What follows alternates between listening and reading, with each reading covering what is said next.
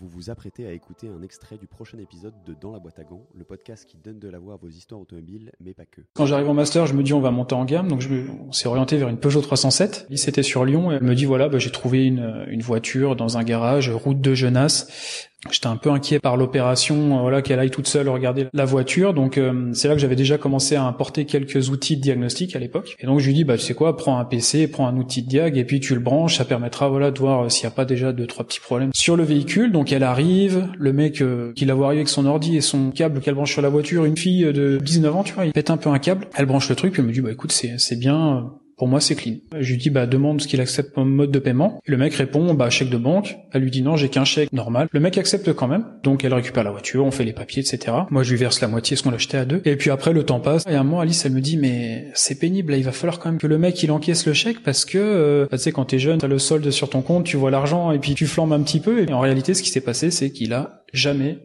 encaisser le chèque. Jamais euh, le chèque n'a été débité, donc on s'est lancé dans une sorte de cluedo euh, en famille pour essayer de comprendre ce qui avait pu arriver à cette personne. Euh, est-ce qu'il lui arrivait un drame? Est-ce qu'il a perdu le chèque? Bon, voilà. Mais en tout cas, la voiture finalement, on l'a eu gratuite. Et quelque chose que je tiens à rendre public, c'est que cette voiture, on l'avait achetée à deux, et Alice ne m'a jamais restitué ma part du véhicule. donc elle fait quand même partie, je pense, des, des rares personnes en France qui sont même payées finalement pour posséder un véhicule, l'utiliser. Et voilà, c'est pour plus de contenu exclusif sur les coulisses du podcast, suivez-nous sur Instagram, at dans la boîte à gants.